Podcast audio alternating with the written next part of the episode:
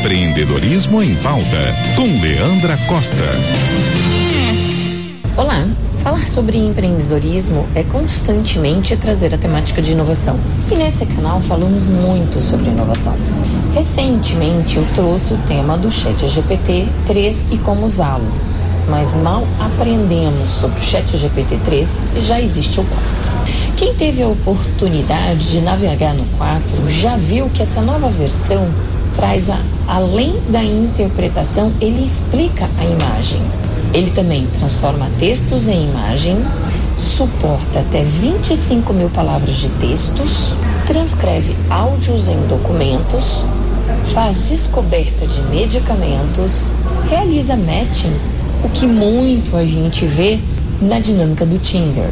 Além de submeter contratos, ele traz também os pontos de vulnerabilidades e principalmente como podemos melhorar.